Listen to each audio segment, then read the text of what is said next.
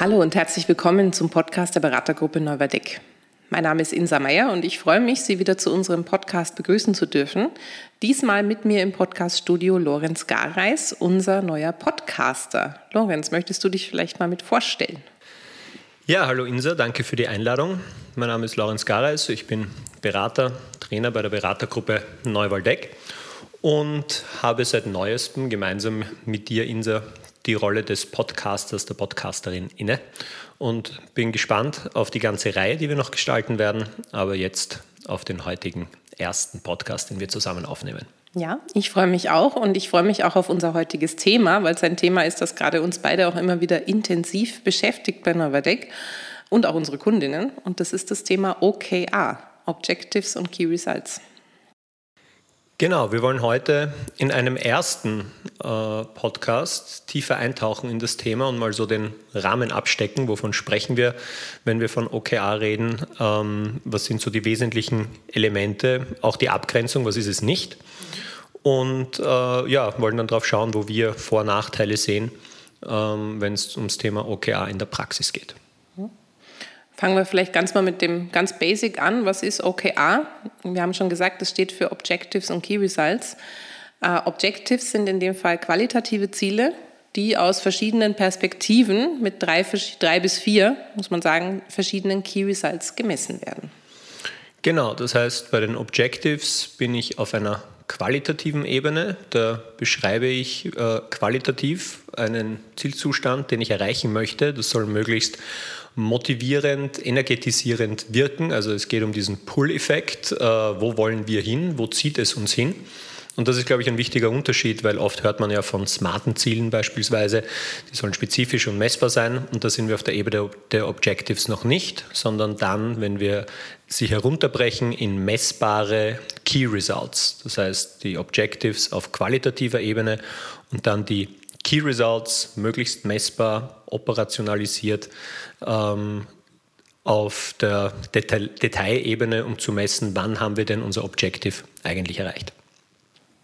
OKR ist eine Methode, die kommt aus dem Silicon Valley, kann man sagen.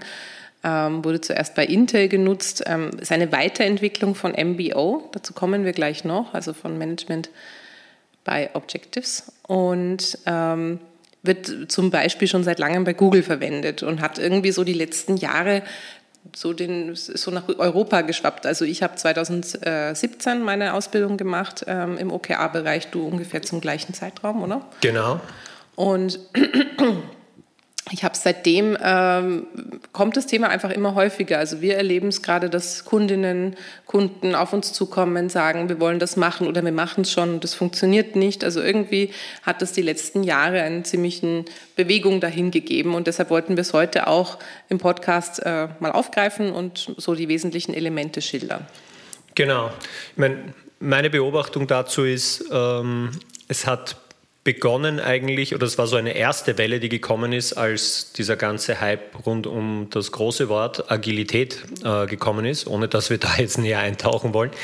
Ähm, dann hat es etwas nachgelassen und jetzt ähm, oder die, in den letzten, weiß nicht, zwei, drei Jahren habe ich das Gefühl, äh, ist es immer häufiger Thema. Ich weiß nicht, ob es da einen Covid-Zusammenhang vielleicht auch gibt, aber ich finde äh, dieses Thema, worauf fokussieren wir, worauf setzen wir, äh, was können wir weglassen, was ist wirklich das Kernelement. Ich glaube, das waren schon äh, Fragen, mit denen sich einige Organisationen ähm, aus unterschiedlichen Gründen, äh, wenn wir jetzt in die jüngere Geschichte schauen, gab es ja einiges an, an Veränderungen, an Turbulenzen.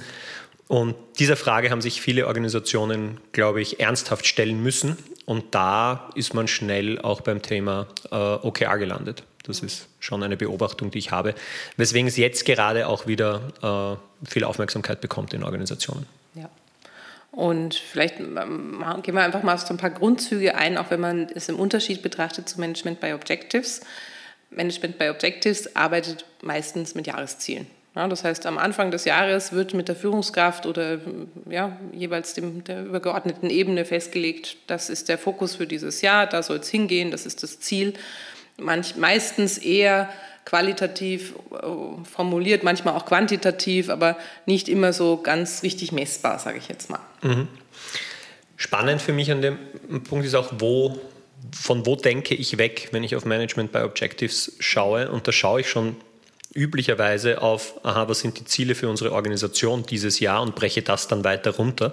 Ähm, und wo ich oft einen, einen Mismatch sehe oder ein, eine fehlende Verbindung ist dieses Thema Vision, äh, Purpose, Strategie, wo wir äh, längerfristig denken. Also jetzt in der Strategie üblicherweise bei unseren Kundinnen und Kunden äh, würde ich sagen, sind das drei bis fünf Jahreszeiträume nach wie vor. Ne? Also da kann man ja auch sich die Frage stellen, ist das noch zeitgemäß in diesem ähm, Zeitintervall auf Strategie zu schauen? Aber wir haben irgendwie so die, die, die, die äh, blurry Bilder, was in drei bis fünf Jahren äh, wir erreicht haben wollen.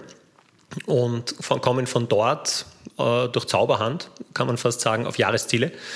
Und die werden dann in MBO-Logik runtergebrochen. Und das ist ein spannender Punkt, glaube ich, wo OKR ganz gut ansetzt. Das heißt, ja, bei MBO sprechen wir von, wir kaskadieren Ziele von oben nach unten.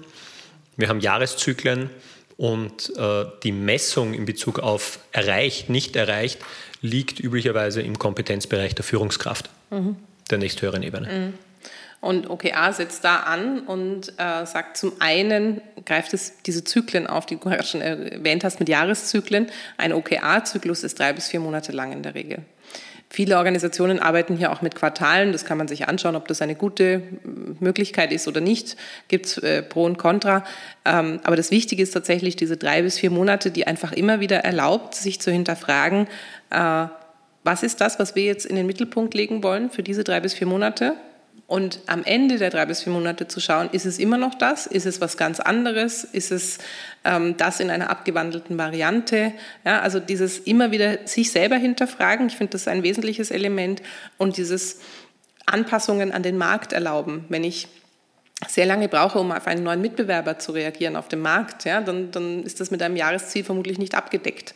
Oder dann werde ich irgendwie abgehängt von diesem Mitbewerb.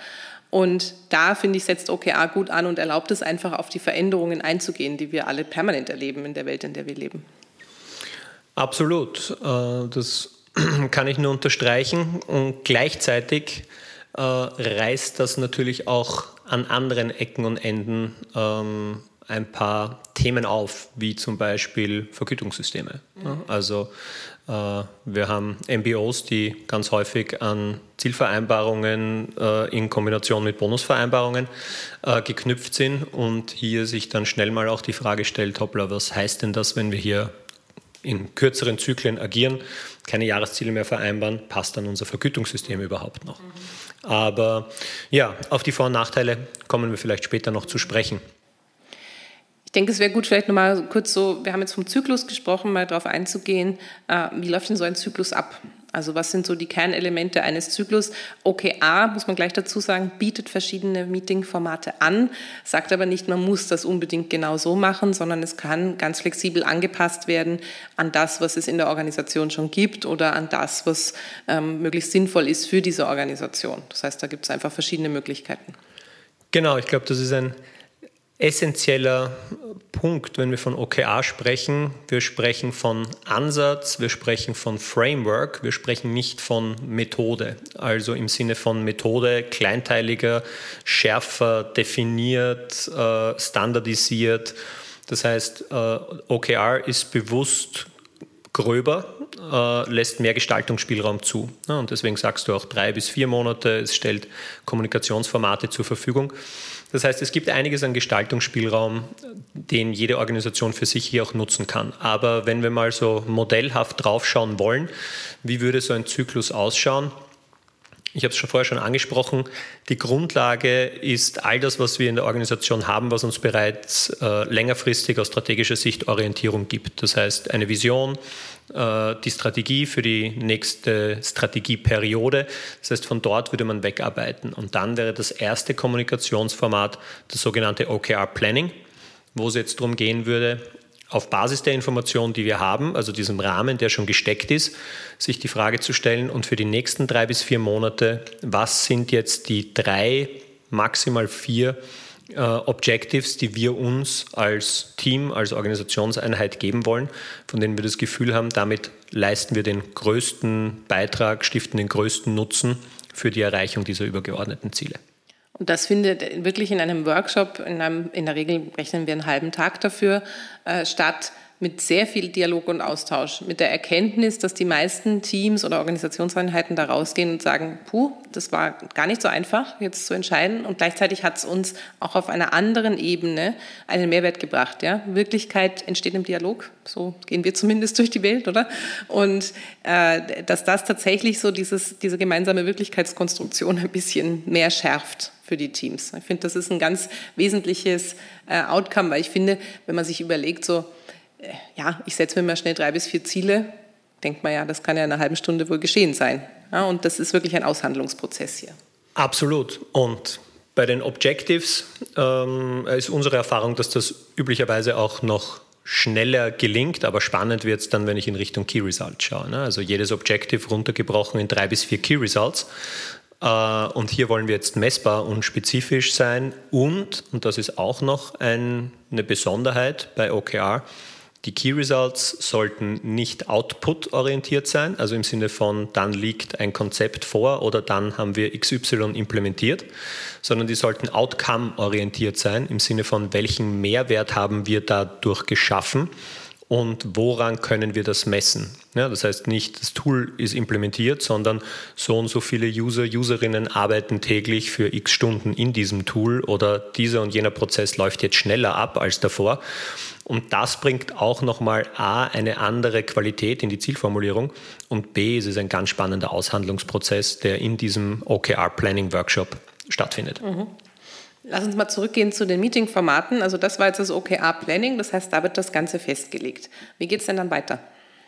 Genau, dann passiert das inhaltliche Arbeiten. Das heißt, äh, Dazu sagt, und das ist vielleicht auch spannend, OKR an und für sich nichts. Also es geht wirklich um das Formulieren und das Tracken, Nachvollziehen äh, der Ziele, äh, aber es geht nicht darum, wie die inhaltlichen Ergebnisse erarbeitet werden. Das heißt, die Teams arbeiten dann üblicherweise stark selbst organisiert ähm, an den Aufgabenstellungen, die zu bewältigen sind, um die Key Results zu äh, erreichen und tauschen sich dann wöchentlich innerhalb des Teams in einem sogenannten OKR Weekly analog oder vergleichbar mit einer Art Stand-up-Meeting, das man aus anderen agilen Formaten kennt, tauschen sie sich aus. Und dann geht es Richtung Ende des Zyklus und da gibt es auch zwei Kommunikationsformate, die aus anderen agilen Kontexten vielleicht schon bekannt sind, nämlich einerseits das sogenannte OKR Review, wo es um die, den Review der inhaltlichen Zielerreichung geht. Haben wir das erreicht und ist das jetzt abgeschlossen und haben wir das, was wir haben wollten? Und andererseits die OKR Retrospective, wo es auf die soziale Dimension eher eingeht, im Sinne von, wie haben wir zusammengearbeitet, was können wir als Team machen, um besser zu werden.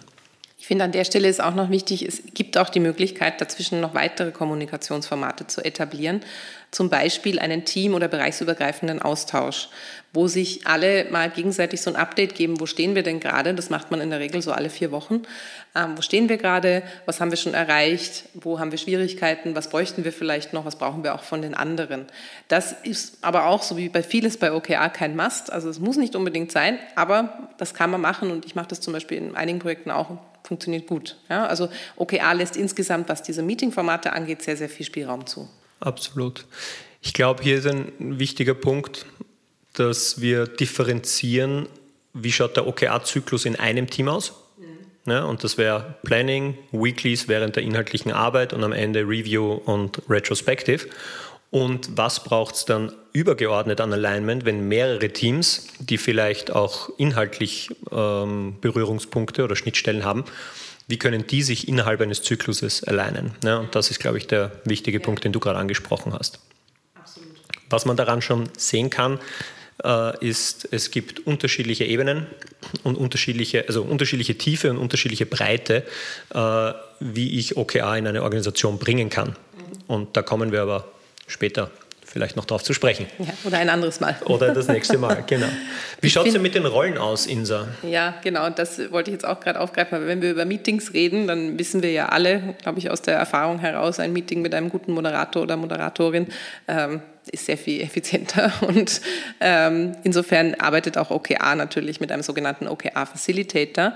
Das ist zum einen tatsächlich die Moderation dieser Meetings, also die Meetingformate gut aufzusetzen, zu planen und auch zu moderieren. Und zum anderen sind das aber durchaus auch interne Botschafterinnen für das Thema OKR. Das sind Expertinnen, also Menschen, die sich wirklich gut auskennen mit dem Framework oder mit dem Ansatz und ähm, da auch anderen helfen, die zum Beispiel auch beim Onboarding unterstützen, wenn jemand neu in die Organisation oder ins Team kommt und noch nicht damit gearbeitet hat. Also ich finde, das ist eine ganz wichtige ähm, Rolle auch in diesem ganzen, äh, in dem ganzen OKR-Thema und äh, daher auch so die Empfehlung, damit zu arbeiten. Also wir bilden zum Beispiel dann auch diese Personen aus, wenn wir OKR irgendwo implementieren und äh, helfen so den Organisationen, dass sie dann auch selber mit OKR gut weiterarbeiten können. Ja, wir waren ja vorhin so bei der wesentlichen Abgrenzung zu äh, MBO, also Management by Objectives. Ähm, was ist es denn noch aus deiner Sicht, Lorenz?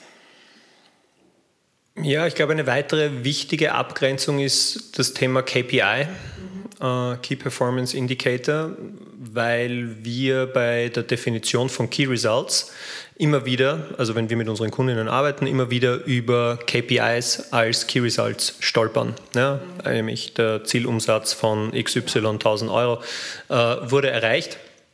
Und äh, die Idee wäre, das klar voneinander zu trennen. Das heißt, KPIs sind nach wie vor relevant, die sind äh, absolut relevante Metriken, nämlich permanent relevante Metriken. Aber ähm, zu dem Zeitpunkt, wo ich einen KPI messe, nämlich den Jahresumsatz, den ich erreicht habe, ist das Jahr vorbei. Das heißt, ich habe keinen Gestaltungsspielraum mehr, ich habe keine äh, Möglichkeit mehr darauf einzuwirken. Das heißt, äh, ich glaube, wichtig ist diese Trennung, wie sollten gute Key Results ausgestaltet sein, nämlich diese Outcome-Orientierung, die wir vorher schon im Raum hatten. Was ist unser Beitrag? Und das führt dann, wenn wir all diese Dinge tun, hoffentlich dazu, dass wir unsere KPIs auch tatsächlich erreichen. Aber KPI ist nicht gleich Key Result. Genau, also das kann durchaus nebeneinander stehen. Ja, KPI werde ich immer messen und Key Results kann sein, dass ich ein Key Result definiere und das tatsächlich nur für einen einzigen Zyklus messe und danach brauche ich es nicht mehr und dann kann ich es auch wieder vergessen. Ja, und das ist so auch noch ein wesentlicher Unterschied. Jetzt haben wir schon über einiges gesprochen, so vielleicht sind die, diese Grundelemente ein bisschen klarer geworden, kurze Zyklen, die Meetingformate, die das Ganze anbietet und so weiter. Ähm, was sind denn so aus deiner Sicht Vorteile von OKR, Lorenz?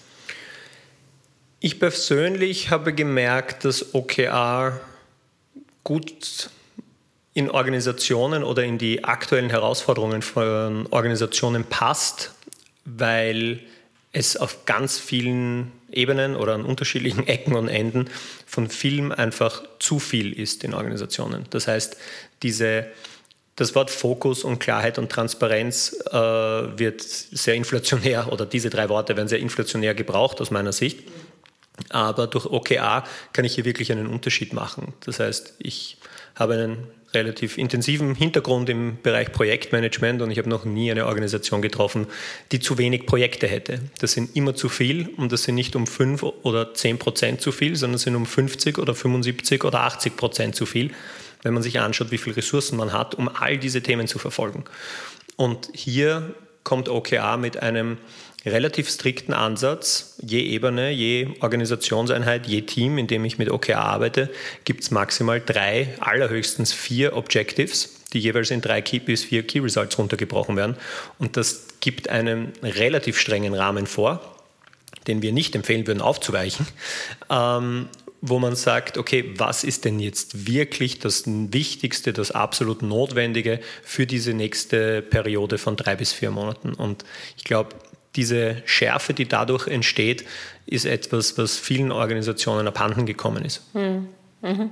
Was ist es für dich? Ja, ich sehe das sehr ähnlich.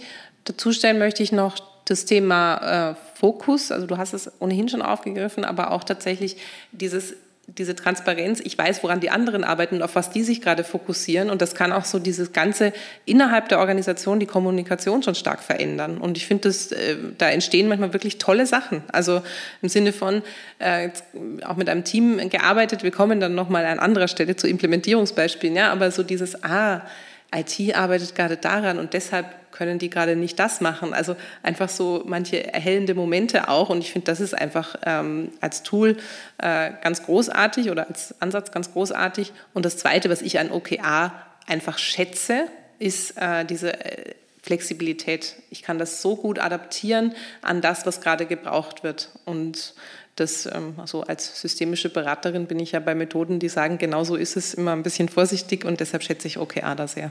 Mhm. Ja, Lorenz, jetzt äh, haben wir uns schon eine Weile über OKR unterhalten. Ähm, es gibt ja so eine klassische Abschlussfrage bei uns.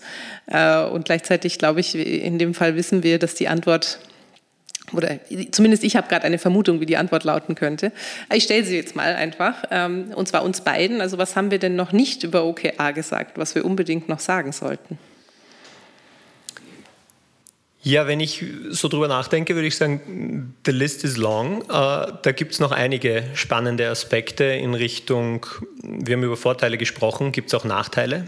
Und ähm, ich würde schon sagen, dass es die gibt im Sinne von, wie bringe ich es tatsächlich in eine Organisation, wie inkrementell oder dramatisch äh, ist die Veränderung, die ich dadurch bewirke, wie bewusst ist mir das auch. Also ich glaube, das ist ein spannender Punkt, worauf wäre dann noch zu achten. Ähm, ich glaube, die Rolle haben wir schon angerissen des OKR Facilitators, äh, aber da könnte man auch noch tiefer gehen.